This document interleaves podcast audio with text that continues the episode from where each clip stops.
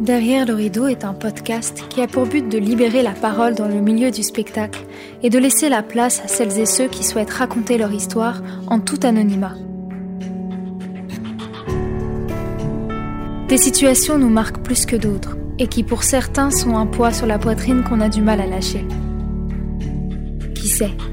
Peut-être que dans nos mots, certaines personnes se reconnaîtront.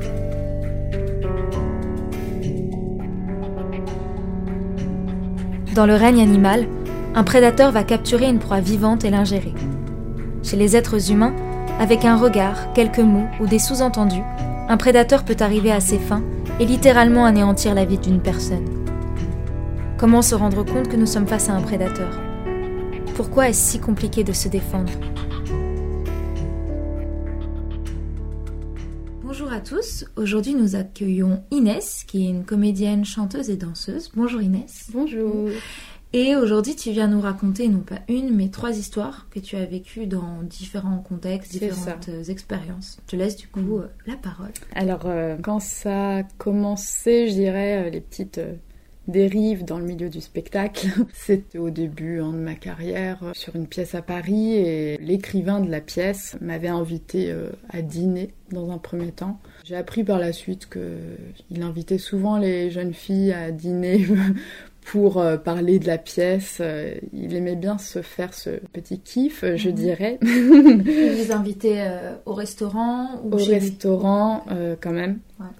des restaurants assez chic, bling bling. Mhm qui laissait paraître euh, pas mal d'argent derrière qu'il avait. D'ailleurs, il en parlait du fait qu'il avait bien gagné sa vie, etc. Il n'avait rien à voir avec le monde du théâtre avant. Mm. Par contre, euh, pour ce qui est de la pièce, euh, je sais même plus si on avait eu un cachet, tu vois. Comme quoi, l'argent, il le mettait là où il voulait bien le mettre. Donc, très gentil, très aux petits soins, même à nous mettre sur un piédestal un peu. il avait un certain âge, hein, je sais plus, c'était un papy. Mm de 70 ans. Enfin, mm. bon contact avec lui, euh, il m'aimait bien. Euh, euh, moi ça allait, bon, ce que j'appréciais pas trop quand il faisait des gros bisous là pour dire bonjour, les grosses smacks tu sais de, de, de, la grande tante ou de la grand-mère. Bon là c'est proche de tu sais à la moitié de la lèvre un peu bon, un peu trop envahissant même complètement.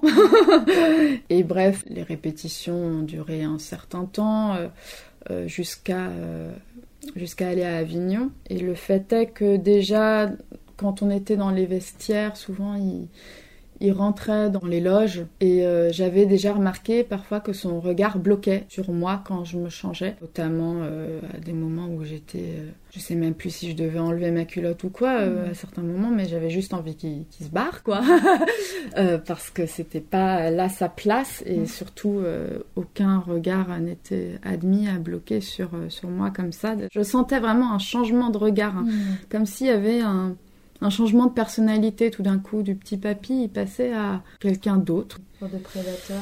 Ouais, un prédateur, exactement. Euh, et ça, je l'avais remarqué aussi quand je m'étirais sur scène, ce qui revient à ma dernière histoire, où il était dans le public et où pouvait rester comme ça avec un regard de prédateur très gênant. Mais comme il y avait d'autres personnes euh, sur scène, etc., je lui ai jamais fait la remarque en fait. Mm. Il était euh, proche de quelqu'un d'autre dans la pièce familialement. Par la suite, je me suis rendu compte qu'il devait être un peu malade. Mm. Euh, je pense vraiment qu'il est malade. Quand je pense à lui en bon papy euh, gentil, je me dis le pauvre, tu vois, mm. plus que euh, plus qu'autre chose. Et en même temps, ouais, une fois, je me souviens qu'il était rentré dans ma chambre pendant que je dormais et que j'avais eu peur. pourquoi il, il, met mm. son regard dans ma chambre mais je me souviens d'un truc un peu banal, mais juste euh, j'étais allée dans sa chambre pour aller aux toilettes parce que les nôtres étaient coupées. Et j'avais eu très peur de me retrouver seule avec mm. lui. Comme quoi il y avait une, une espèce de d'intuition qui me faisait dire qu'il y, y, avait quelque chose qui clochait chez lui. Mm. Et donc, euh, par la suite, je lui avais envoyé ma pièce de théâtre, chose à ne jamais faire. Euh, j'ai pas mis mes droits dessus ni quoi que ce soit. Et la seule remarque qu'il avait eue, c'était euh, Et la sexualité de tes personnages, elle est où? Alors, en soi, c'est vrai, mes personnages. Enfin, si, il y en avait un qui avait une attirance pour une autre. Enfin, c'était une histoire entre deux femmes. Et et voilà, mais les autres n'en avaient pas forcément. Et puis bon, c'est vrai que la sexualité n'est pas un tabou, mais c'était le, seul point sur lequel il avait eu à redire, hmm. comme par hasard. Et après, il m'avait renvoyé d'autres pièces à lui, dans lesquelles euh, il voulait que je danse, enfin, il me proposait de danser. Et pour le coup, euh, les écrits étaient à la limite du pornographique mm. et j'ai dit non, euh, je vais pas jouer là-dedans euh. et je lui ai fait savoir et il a dit d'accord, d'accord, tu fais ce que tu veux. Et je pense que l'histoire que j'ai entendue par la suite pour la comédienne qui a porté plainte contre lui était lors de l'audition pour cette fameuse pièce. Mm. où euh, il a complètement dépassé les limites il y avait de quoi porter plainte.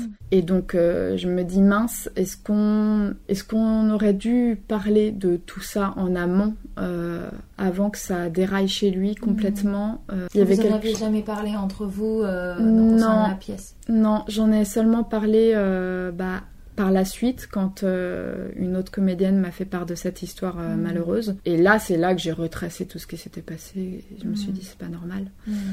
Donc euh, moi, euh, j'en suis, je suis sortie euh, de là sans aucun traumatisme. On était plein de comédiens, il y avait une bonne ambiance.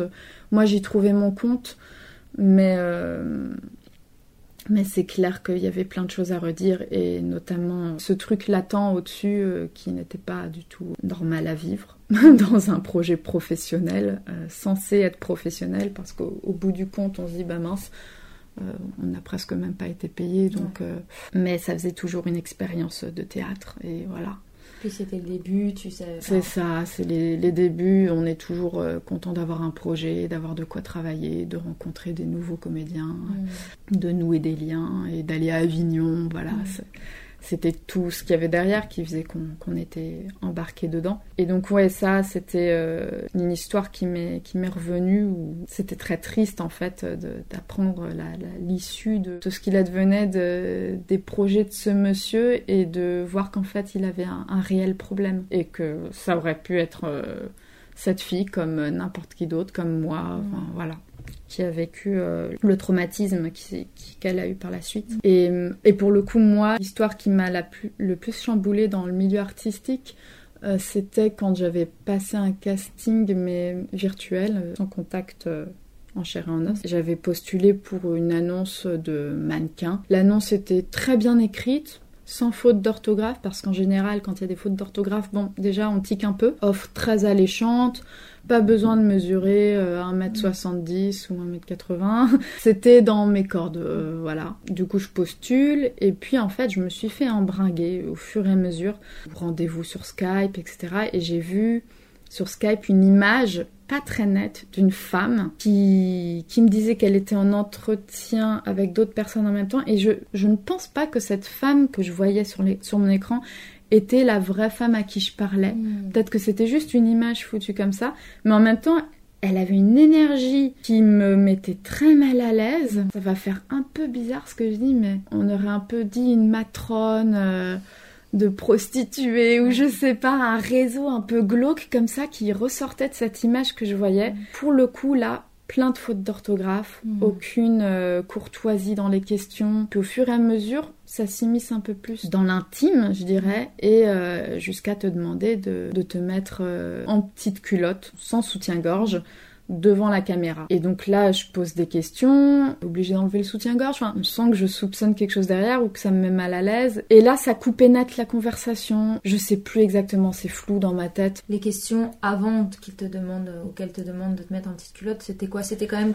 en lien avec l'annonce avec sur laquelle tu avais postulé Oui, c'était c'était le genre de questions, euh, la couleur des yeux, mm. la, couleur des cheveux, oui, l'âge, euh, le tour de taille, voilà en lien complètement euh, avec le, le, mannequinat. Et donc il y a ce moment où j'ai coupé la caméra euh, pour pas avoir euh, le geste de se déshabiller quand même face à la caméra. J'étais sur le point de remettre en route pour qu'il voit mon corps. Quand là, mais en fait, je me suis sentie complètement à côté de la plaque. J'étais hyper stressée de faire ça en fait. Mmh. J'avais le cœur qui battait, j'étais pas bien, je connaissais pas la personne en face. Je me dis, oulala, là, là, là. en fait, euh, éteint complètement. Hmm. Et là, je me suis un peu sauvée moi-même à ce moment-là d'un truc où, je me serais sentie vraiment violée euh, hmm. dans mon intimité, euh, alors que pour le coup, Il n'y avait pas de, de réelle personne à côté de moi, pas d'attouchement, quoi que ce soit, mais c'était plus de l'ordre du psychologique. Qu'est-ce qu'ils vont faire de ces images, en fait? Parce qu'il y a une fille par la suite qui m'a contactée, et donc elle, elle me dit qu'elle était allée jusqu'au bout et elle était dans tous ces états et qu'elle savait pas sur quoi ça va se retrouver, notre euh, intimité qui est complètement mise en danger. Donc ça, c'était l'expérience qui m'a le plus chamboulée. Parce que tu t'es demandé comment tu as réussi à t'embarquer là-dedans, enfin à te laisser... Exactement, ouais. Euh, comment on arrive à être manipulé euh, d'une annonce ordinaire jusqu'à quelque chose de complètement pas normal. On va à l'encontre de soi-même, à ne même pas voir et à être tellement avec ce truc de euh, je vais être une égérie d'une pub. Mm. Ah, il y a tout ça derrière où tu te dis bah peut-être que quand on s'y connaît pas en fait, quand on connaît pas les codes, c'est là où ils en profitent en fait. Ils mm. profitent de notre euh, naïveté, de notre jeunesse, notre fraîcheur euh, sur dans le milieu artistique et et ça, c'est hyper dangereux. Oui, et puis c'est souvent très bien écrit, très bien amené. Enfin, ils savent bien comment mettre en confiance pour arriver à leur fin quelque part. Parce que ça m'a fait euh, sourire jaune quand t'as dit, elle me faisait penser à une matone parce qu'il y a eu une sorte d'annonce comme ça où ils te posaient vraiment des questions euh, tellement personnelles, savoir si t'étais une jeune fille seule ou si t'avais été encore en mm. lien avec tes parents, si t'avais mm. des.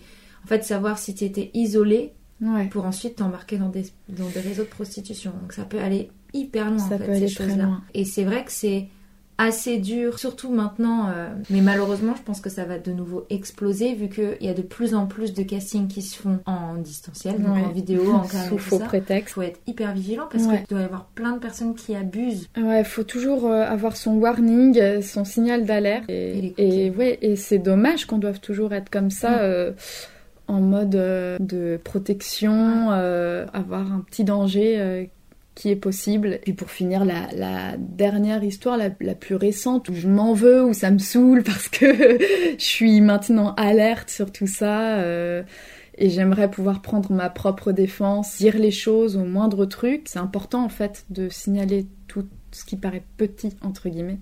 Et là, c'était encore une fois euh, expérience de scène où euh, le collègue est très sympa, fait direct une petite blague en mode ah, j'espère que t'embrasses aussi bien que, euh, on va l'appeler Brigitte, euh, euh, parce qu'il devait y avoir bisous sur scène. Tu reprenais un rôle. Et je reprenais un rôle tu reprenais le rôle de, cette fameuse Brigitte. et où déjà, bon, ça met une espèce de, euh, de pression, mm. là où il devrait pas du tout y en avoir. Et donc c'est assez ridicule, mais tu te mets un peu la pression quand même en mode, bon, bah je vais pas faire ma Santini touche. C'était une reprise de rôle, ça devait aller vite. Et euh, le bisou, ben, il devait se faire en fait. C'était euh, vraiment, je compare parce qu'en parallèle, j'avais ma pièce, J'embrasse aussi un homme, et où là, il y a eu vraiment un travail de fond où j'étais totalement confiance et à l'aise. Il n'y avait aucun souci. Mais là, euh, j'ai senti un espèce de truc forcé. Le gars en face en profitait un peu. Et vers la fin, à peu près de l'expérience, euh, j'étais en train de m'étirer. C'est vraiment ma routine et j'ai pas du tout envie d'être sexualisée dans ce moment-là. Mon corps, c'est mon outil de travail. Euh, si j'ai envie de séduire avec ce corps dans un contexte ok, si j'ai envie d'être laissée tranquille, laissez-moi tranquille en fait. J'ai envie d'être dans ma bulle, de me concentrer et le gars arrive me voit sur scène et me dit euh, oh là là fais pas ça devant moi. Ou est-ce que tu me dis ce que je dois faire ou pas faire? Même sur le ton de l'humour il n'y a eu aucune relation euh, d'installer dans euh, un jeu de drague des petites taquineries qu'on se fait l'un à l'autre. Non il n'y avait pas tout ça. Donc à partir de ce moment là plus je suis sur le sol lui il est debout. Il y a déjà un rapport de domination où ben moi j'ai pas envie d'être de faire chier encore une fois comme d'habitude on entend toujours ça dans la bouche. Des filles quasiment enfin j'en connais pas qui n'ont pas eu de remarques sexistes ou quoi. déjà le genre de choses qu'on ne peut pas dire. Et bref, moi j'entends ça, je, rigole, j'ai juste dit bah quoi, c'est mon corps, j'ai rigolé. Et lui il dit bah justement. Et là, c'est la réponse sur laquelle je me dis mais ça veut rien dire. Et en fait, euh, c'est une phrase bah, qui nous met en posture de je peux pas m'habiller comme si, je peux pas mm. faire mon grand écart, ça va être un signal euh, en mode euh, je suis open. Quand il a dit bah justement, j'ai juste froncé les sourcils.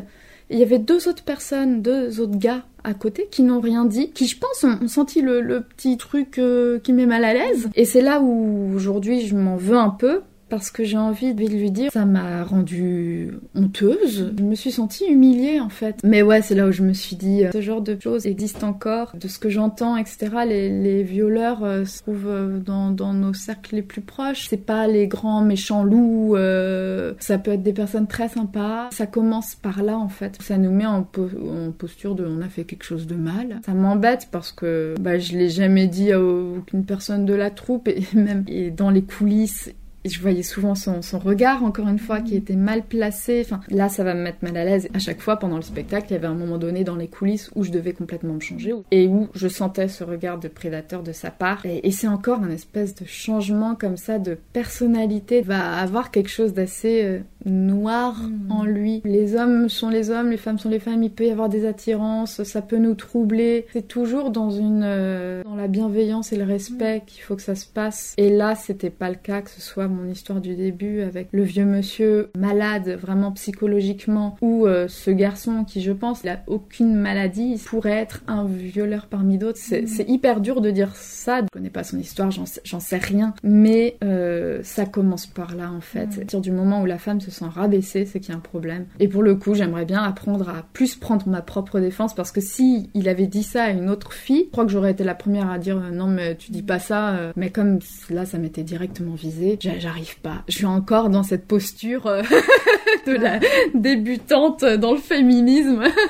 ça prend du temps. Ça prend du temps. Et... on nous a pas appris à nous défendre. On nous a toujours appris à être euh, sage et poli. Et, pas faire de bruit, pas faire de vagues. C'est ça surtout dans le milieu professionnel. Comme une, fois, j'étais danseuse et, je me prenais des, mains aux fesses des clients. Contexte euh, professionnel voulait que, ben, surtout le client était roi et je ne mm. disais rien, quoi. Mm. Et juste qu'est-ce Mais c'est pas normal, en fait. Mm. Donc euh, voilà, voilà. Bah, merci beaucoup, Inès. Je suis euh, confiante sur le fait que tu vas réussir à te défendre. Au fur et à mesure pour toi. Merci pour ta confiance et merci pour ces trois histoires. Merci à toi.